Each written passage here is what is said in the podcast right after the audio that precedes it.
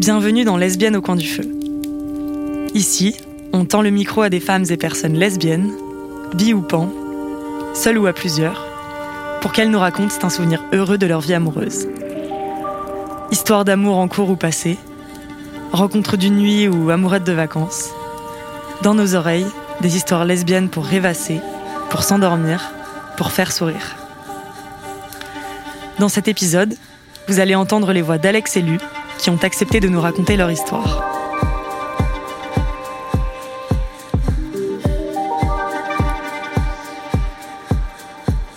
On est en août 2017.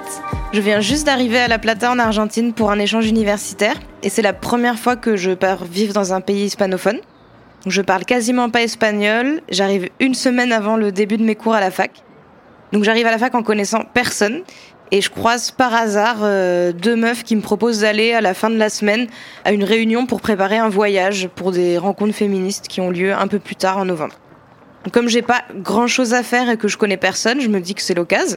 Et j'y vais en imaginant que c'est une grosse réunion avec plein plein de gens, que je vais juste pouvoir y aller pour euh, écouter ce qui se passe.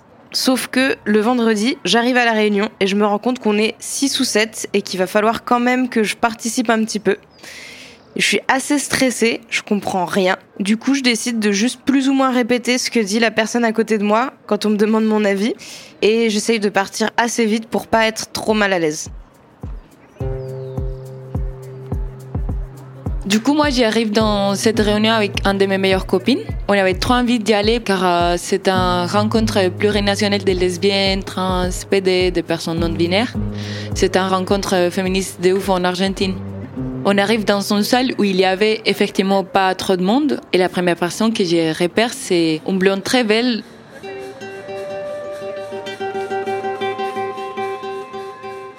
Donc j'arrive, je m'assois à côté d'elle et dans un moment donné, on commence à faire une présentation. Il pose une question très gênante mais rigolo. Il fallait dire quelle était notre partie érogène la moins courante. Du coup, j'ai pensé au fait que quand je fume la weed, j'aime beaucoup toucher les mains. Du coup, j'ai dit les mains. Et la blonde à côté de moi dit les mains aussi. Donc j'étais comme, ok, trop bien, je la kiffe.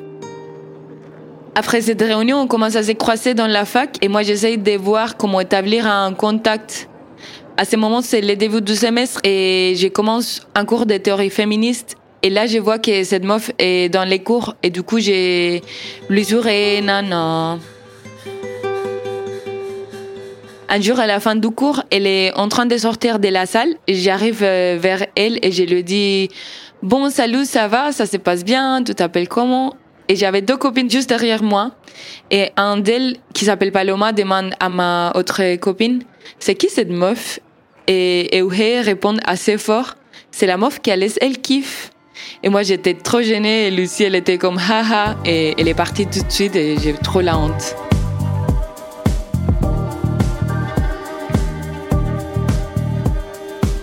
Moi, après la réunion, je fais un peu ma vie à la fac, je commence à prendre mes marques, à comprendre un peu mieux la langue, à connaître les gens.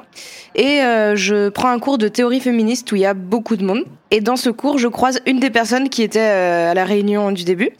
Je la reconnais, on s'était jamais vraiment parlé, mais bon, on s'était déjà recroisé à la fac. Je lui dis bonjour et au moment où on allait échanger quelques mots, j'entends qu'elle est avec d'autres amis et qu'elle commence à rigoler beaucoup toutes les trois.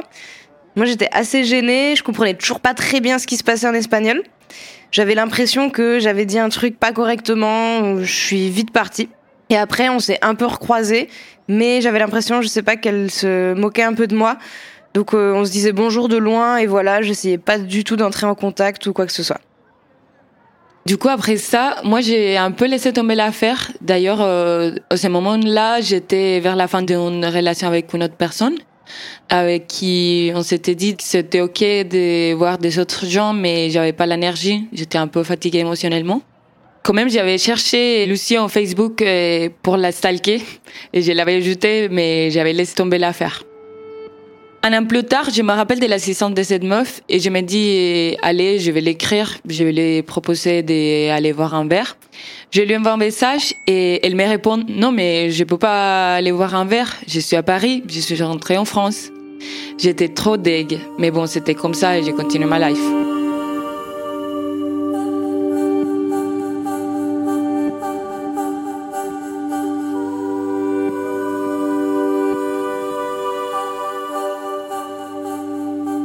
Six mois plus tard, en mai 2019, j'étais avec des amis en train d'attendre euh, dans la queue d'un concert des Chocolatés Remix. C'est de reggaeton lesbienne, allez écouter.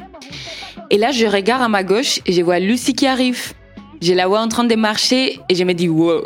Et j'étais avec ma copine Euhé, celle qui avait rigolé et un peu gâché l'affaire à la sortie de ses cours de théorie féministe. Donc là, je lui dis non, attends, je vais rien faire. Là, c'est moi qui gère. Donc on a commencé à s'en parler avec Lucie et dans les concerts, j'ai vraiment tout donné. Je me suis dit, allez, c'est mon moment quoi.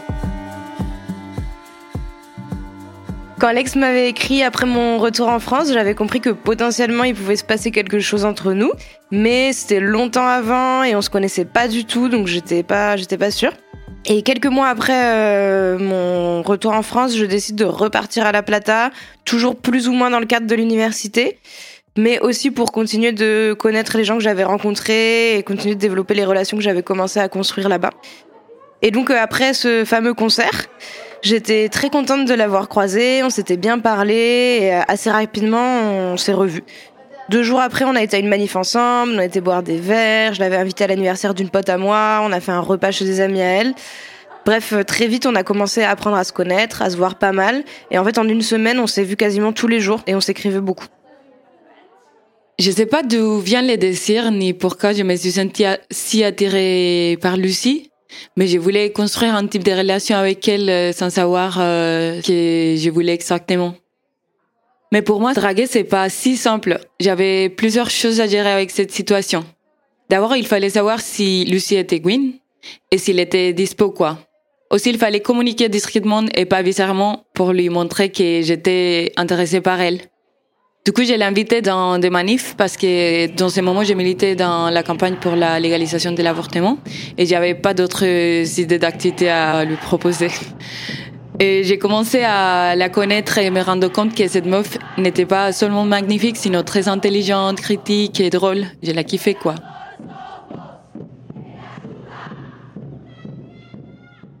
À la fin de cette semaine où on se voyait beaucoup, moi j'allais partir euh, dix jours en voyage avec des amis à Mendoza, une autre euh, ville d'Argentine. Et donc j'avais un peu envie de voir ce qui pouvait se passer avant mon départ.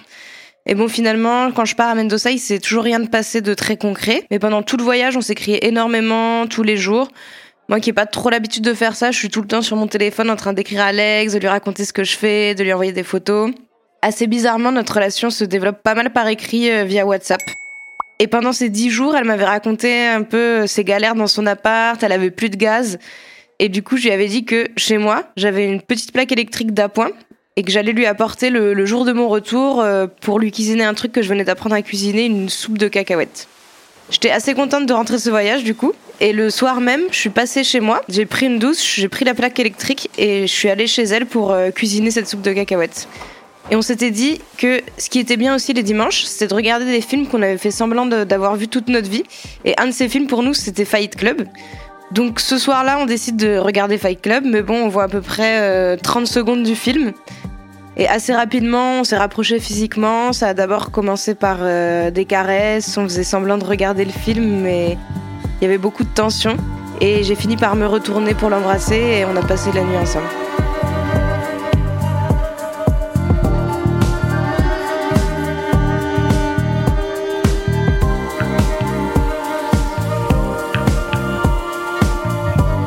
Fait, on a passé trois jours ensemble. On s'est donné tous les bisous et caresses qu'on ne savait pas donner pendant les deux semaines passées. Il faut clarifier qu'on ne savait pas pécho ou toucher avant. En fait, j'aime beaucoup l'attention et je suis OK avec ça. J'aime bien éviter toucher les gens quand j'ai beaucoup trop envie de les faire. Ça me fait trop plaisir d'attendre l'explosion des sensations physiques quand tu sens que tu peux plus. Et là, j'ai littéralement disparu de la circulation pendant ces trois jours. Je suis restée dans la chambre d'Alex euh, trois jours non-stop. Et il faut savoir que pendant ce voyage à Mendoza, j'avais cassé mon téléphone. Donc quand je suis repassée chez moi euh, chercher des affaires après trois jours chez Alex, j'ai ouvert mon ordi et j'ai découvert que j'avais plein de messages de gens qui étaient très inquiets de savoir où j'étais passée, dont une de mes tutrices de mémoire, qui est la directrice d'un centre de recherche de notre université à La Plata, à qui j'avais quand même eu un peu honte d'avouer que j'avais pas du tout été enlevée ou quoi que ce soit, mais que j'étais juste chez quelqu'un que j'avais rencontré. Il faut dire aussi que pendant ces trois jours, l'unique chose qu'on a mangé, c'était la soupe de cacahuètes. Et à la fin de ces trois jours, je regarde Lucie et je lui demande quel type de relation elle aimerait construire avec moi. Parce que depuis des années, j'ai relationné avec les gens, mais j'avais pas du tout envie de construire des relations de couple. J'ai pas proposé à Lucie de se mettre en couple, mais je lui ai dit que si elle voulait, moi j'étais ok. Du coup, on a eu cette euh, petite conversation où on était d'accord euh, tous les deux pour continuer à être ensemble et voir qu'est-ce qui allait se passer.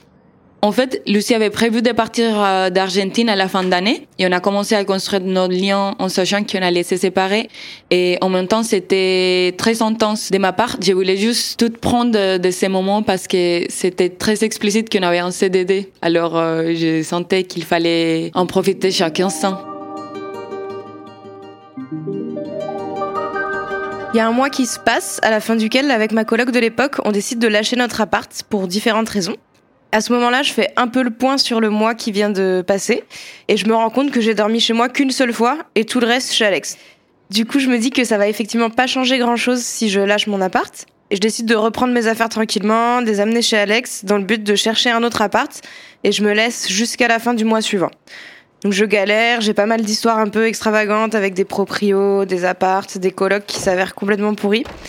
Et à la fin de ce mois-là, et de beaucoup de tergiversations, on se demande si on doit pas tout simplement s'avouer qu'on vit quand même déjà ensemble, même si c'est très bizarre vu qu'on s'est rencontrés deux mois plus tôt. Et vu que j'allais repartir maximum en décembre de la même année, on s'est rendu compte qu'on n'avait pas du tout envie que je quitte cet appart-là, donc on a décidé d'officialiser le fait que j'allais habiter dans l'appartement qu'Alex avait avec son frère euh, à La Plata. On fait notre communauté de vivre ensemble, on passe tout notre temps ensemble, et ça se passe trop bien. On commence à déborder notre affection et notre vulnérabilité. Et on se sentait très bien comme ça. C'était le début de notre tendresse et on avait très envie de gérer ça. À un moment donné, Lucie avait prévu un voyage au nord euh, de l'Argentine pendant une semaine avec des potes. Pendant qu'elle était là-bas, j'ai pu prendre euh, du recul sur ce qu'il euh, s'était en train de se passer. Et j'ai commencé à angoisser beaucoup et en réalisant que la meuf avec qui je vivais depuis quelques mois allait effectivement partir à la fin d'année. Je me rends compte que ça va pas du tout. J'ai pas envie d'accepter ça. J'ai commencé à pleurer avec mes copines et dire euh, oui, je suis en couple libre, je veux qu'il aussi soit notre libre, mais je suis trop triste, j'ai juste envie d'être avec elle pour un temps indéfini, ça va être trop triste quand elle partira. Là, elle est partie dans une semaine, je sais pas quoi faire.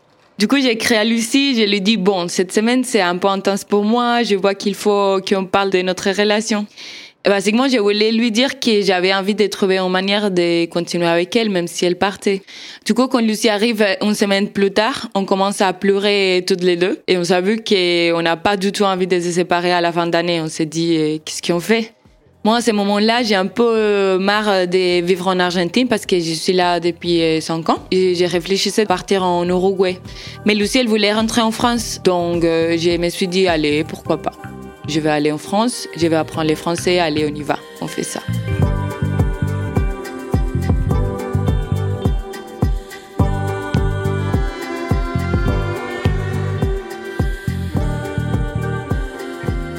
On est fin novembre 2019 et le moment est venu pour moi de quitter l'Argentine. À cette période, c'est les vacances d'été en Argentine et avant mon départ, on décide avec Alex de se prendre un mois ensemble en Colombie pour aller passer du temps chez sa famille, voir des amies colombiennes et aussi pour avoir une transition entre tout ce qu'on avait vécu en Argentine et tout ce qui allait se passer en France, mais qui était encore très très flou parce qu'il fallait organiser plein de choses administratives avant qu'elle puisse venir me rejoindre. On part là-bas dans un contexte un petit peu tendu, étant donné que Alex avait avoué à sa mère juste avant qu'elle était avec euh, une fille, et en l'occurrence avec moi. Et sa mère est très religieuse, donc on n'était pas bien sûr de comment elle allait le prendre. Et je sais pas si on peut dire qu'elle l'a bien pris, puisqu'elle a répondu que si je venais chez elle, elle me taperait pas. Donc j'étais à la fois contente de le savoir et à la fois un peu inquiète qu'elle ait besoin de le clarifier. Mais bon, on arrive là-bas, je rencontre sa mère, on bouge un petit peu autour, mais on reste surtout chez elle. C'est un mois assez difficile, déjà parce que sa mère ne veut absolument pas nous laisser dormir ensemble. Donc on dort pas ensemble, ou alors en cachette, ou alors chez d'autres gens. Alors que c'est le dernier mois qu'on a ensemble avant de plus voir pour une période indéfinie. Au moment où je rentre en France, le plan c'est qu'Alex demande un visa étudiant et qu'elle vienne ici pour ses études. Mais quand on se penche sur ces démarches-là, on se rend très vite compte que c'est extrêmement compliqué et cher de faire ce type de visa.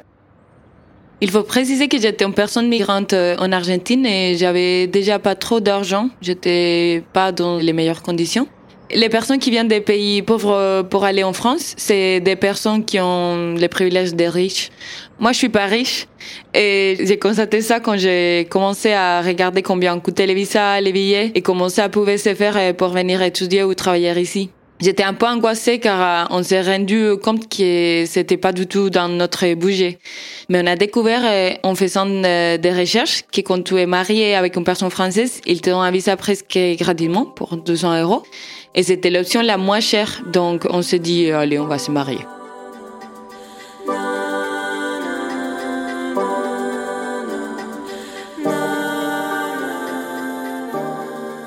On décide ça en janvier 2020. Moi, je vivais à Strasbourg et il fallait déposer donc à la mairie de Strasbourg un dossier de mariage. Dossier de mariage avec une personne étrangère qui n'était pas présente. Donc il fallait que je réunisse tous les papiers, dont plusieurs originaux, en sachant qu'Alex habitait en Argentine tout en étant colombienne. Donc on essayait de faire communiquer les administrations françaises, colombiennes et argentines en même temps. C'était extrêmement complexe, notamment bah, pour faire parvenir des originaux en France depuis la Colombie, en passant par l'Argentine. Bref, on était déjà presque au bord du burn-out administratif au moment où on a finalement réussi à déposer tous les papiers à la mairie. Et en plus, pour déposer le dossier, il fallait déjà avoir acheté un billet d'avion pour avoir des dates précises. Donc il fallait que tout ça arrive avant l'arrivée d'Alex en France, qui était prévu le 21 mars 2020. Donc on pensait vraiment être au bout de nos peines administratives et là, euh, fermeture des frontières, confinement général, euh, pandémie mondiale.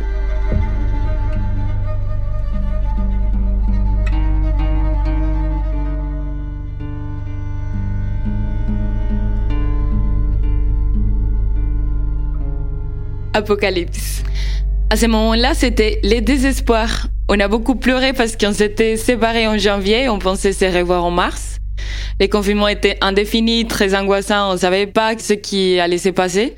Donc pendant des mois, on a continué à vivre notre relation à notre manière. On s'est fait des appels vidéo tous les jours. Lucie a commencé à me donner des cours de français. Parce que moi, l'unique chose que je savais dire en français, c'était bonjour l'auteur Eiffel. On a des des fois, on faisait des excams, on parlait beaucoup. Ça m'a beaucoup étonné parce que pendant ces mois de confinement, on a vachement développé notre relation. Les mois passent, la fin du confinement arrive en France, mais en Argentine, pas du tout. D'ailleurs, le moment où l'Argentine a été déconfinée, c'était le confinement le plus long du monde. Et euh, de toute façon, les frontières françaises étaient toujours fermées. ma routine matinale, moi, c'était de taper euh, actualité ouverture frontière dans Google. Et l'été arrive, moi je recommence à faire un peu ma vie, je prends un boulot. On sait pas trop quand on va pouvoir reprogrammer le vol qui est toujours en attente. On est un peu désespéré.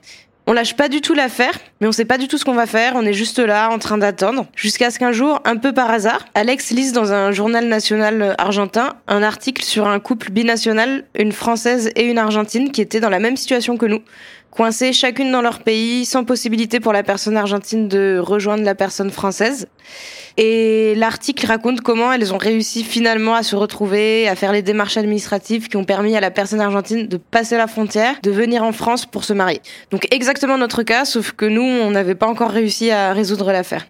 Cet article n'était pas très safe pour les meufs parce qu'il mentionnait clairement leur nom dessus. Mais du coup, j'ai pu trouver un d'elles sur Facebook et je l'ai contacté. Elle s'appelle Clem j'espère qu'elle va bien. Elle m'a tout expliqué, elle m'a raconté. Du coup, j'ai écrit au consulat, on n'était pas mariés, mais j'ai réussi à prouver qu'on était ensemble grâce au bail de notre maison et j'ai pu prendre l'avion avec Sévail. Et du coup, avec Lucie, on s'est dit, allez, on fait ça. On a falsifié un bail et parce qu'on avait vécu ensemble, mais on n'avait rien pour les prouver. Donc, avec euh, ce bail falsifié, je m'embarque dans son bol presque 15 jours plus tard, avec 15 000 papiers qu'on avait réunis. Moi, j'avais très peur. J'attendais que quelqu'un vienne me voir pour me dire que je ne pouvais pas passer. Et finalement, je passe la frontière. J'arrive à l'aéroport euh, en France. Je parlais pas français. Je comprenais rien. Et dans ce moment, je suis en train d'avancer et je vois Lucie.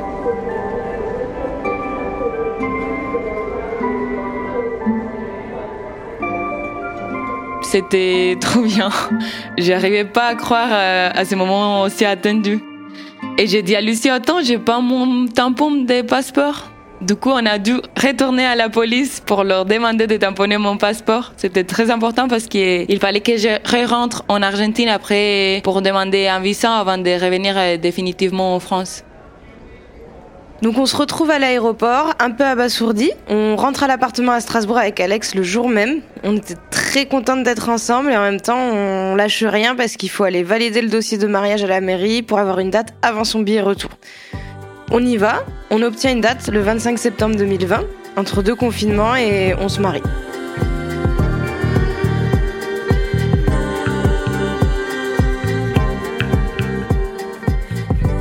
Là, on comprend pas trop ce qui se passe parce que nous, à la base, le mariage, c'est un truc qu'on fait pour pouvoir être ensemble, bien sûr, mais on est passé du plan de visa étudiant à ça sans trop se poser de questions. Et là, il y a toute ma famille qui vient à Strasbourg, très bien habillée, nos amis qui font des conversations secrètes pour nous organiser des surprises de mariage. On se fait embarquer dans un truc sans se rendre compte du poids social euh, que cette fête a. À ce moment-là, pour nous, le mariage, c'est une grosse bataille administrative qu'on est en train de gagner après de longs mois, mais on se rend vite compte que c'est aussi symboliquement quelque chose qui, malgré tout, compte pour les gens. Et donc, euh, pour nous aussi, vu qu'on est avec euh, tous ces gens à ce moment-là. On se marie à la mairie de Strasbourg le 25 septembre 2020 à 9h du matin. Puis euh, on enchaîne sur une énorme fête dans notre appart avec toute ma famille, tous mes amis, parce qu'Alex connaissait pas encore grand monde en France. Et on est là, une soixantaine de personnes entre les deux confinements, en train de danser pour fêter cette bataille administrative. Moi, j'étais un peu angoissée parce qu'on sentait qu'il y avait beaucoup de symboliques pour tout le monde. Et je me retrouve avec des gens qui me félicitent pour mon mariage. J'étais comme, non, ne me félicite pas. Je suis pas contente de me marier. Je suis juste contente d'être avec Lucie et pouvoir euh, vaincre l'administration. C'est drôle parce que quand Lucie et moi on s'est rencontrés, on disait ouais, nique les mariages, les gens qui se marient c'est nul. Et ce jour-là, on était en train de danser sur de reggaeton et c'était too much, c'était un vrai mariage quoi. On est sorti de la marée, il y avait des gens qui nous jetaient des coquillettes de pâtes à la tête et c'était un peu euh, angoissant. Après ça, Alex repart en Argentine pour demander son visa. On a un peu peur parce qu'on se dit, ok, qu'est-ce qui va encore nous arriver? Évidemment, il nous arrive encore quelques rebondissements administratifs euh, qu'on vous épargne. Et elle finit par obtenir son titre de séjour assez rapidement. Et trois semaines après, elle revient s'installer à Strasbourg, dans la coloc où je vivais, jusqu'au mois de juin de l'année suivante, en juin 2021. Entre-temps, en avril, on va voir des amis à moi à Marseille pour un week-end. Et euh, quand on habitait en Argentine, j'avais dit à Alex que si elle venait vivre en France, on pourrait trouver une ville avec un climat un peu moins violent que celui de Strasbourg. Et je lui avais parlé de Marseille, je lui avais montré des photos, elle avait beaucoup aimé. Et pendant ce week-end-là à Marseille, on découvre la ville, nos amis essayent de nous convaincre de venir y habiter. Nous, on sait pas trop, on hésite. Et finalement, quelques mois plus tard, en août, on emménage à Marseille où on vit aujourd'hui. Mon projet, c'était de reprendre la fac et de m'inscrire à l'Université de Marseille. Lucie trouve un boulot ici et moi aussi après. Et on commence à vivre nos vies dans cette ville. On a même adopté un chat qui s'appelle Gina Maria. Et aujourd'hui, ça fait trois ans déjà qu'on est ensemble et on essaye de continuer de construire notre relation, une relation qui soit la plus saine possible et qui nous fasse le plus de bien possible. On ne lâche pas depuis le début l'affaire d'essayer de construire une relation de couple qui soit aussi euh, politique, en sachant qu'il y a des choses qu'on n'a pas forcément envie de mettre en place, comme la monogamie ou certains modèles hétérosexuels qu'on ne veut pas reproduire. C'est pas toujours très facile de sortir de ça, mais on essaye d'évoluer vers des choses qui nous font du bien. On voulait raconter notre rencontre? Parce qu'en fait, on considère qu'on est toujours en train de se rencontrer. On continue de se découvrir euh, nous-mêmes et l'autre euh, un peu tout le temps. Du coup, moi, avant de rencontrer Alex, j'avais jamais été dans une relation comme celle-là, c'est-à-dire euh, comme on peut appeler une relation de couple assez longue, dans laquelle je me projette sur différentes choses à moyen et long terme. J'ai l'impression que ça m'apportait beaucoup de sérénité et beaucoup de confiance dans les choses que j'ai envie d'imaginer, de continuer de construire. C'est très agréable de savoir que je peux compter sur quelqu'un et surtout de savoir aussi que quelqu'un peut compter sur moi, ça me donne beaucoup de confiance. J'aime beaucoup regarder comment notre relation évolue pendant les temps, comment ça change et comment ça s'adapte à nous et à notre manière de vivre et comment on fait des choses pour continuer d'être ensemble. Ça fait du bien. Et l'effet d'être avec Lucie, c'est un choix que j'aime bien parce qu'on vit beaucoup de choses ensemble et on partage notre quotidien et notre intimité ensemble. Mais aussi, je sens que ma relation avec elle m'apporte des choses envers les autres personnes. En fait, c'est un peu tout lié. Par exemple, quand je suis aussi avec des autres personnes, je sens que ça nourrit un peu la relation que j'ai avec Lucie et vice versa. Et c'est une chose qui me fait trop de bien. Moi, j'ai envie de rester là-dessous, quoi.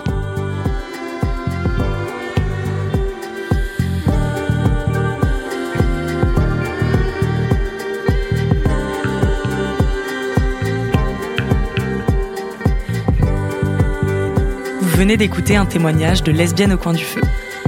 Un podcast Manifesto 21, signé Atina Gendry. Merci à Alex et Lu de nous avoir partagé leur histoire. Cet épisode a été monté par Louise Després. Jeanne Chocheras a assuré la réalisation, le sound design et la musique originale. Il a été produit par Soisic Pinot, avec Apolline Bazin à la distribution et promotion, et Coco Spina à la direction éditoriale. Merci aux médias hétéroclites ainsi qu'à ACAST pour la diffusion du podcast. On vous retrouve bientôt pour un nouveau témoignage. En attendant, si vous avez aimé cet épisode, n'hésitez pas à le noter et à le partager autour de vous. Vous pouvez réécouter ce podcast sur toutes les plateformes d'écoute et sur manifesto-21.com. Et si vous souhaitez vous aussi raconter une belle histoire au micro de Lesbienne au coin du feu, vous pouvez nous la partager à l'adresse mail suivante lesbienne au coin du feu gmail.com. À bientôt!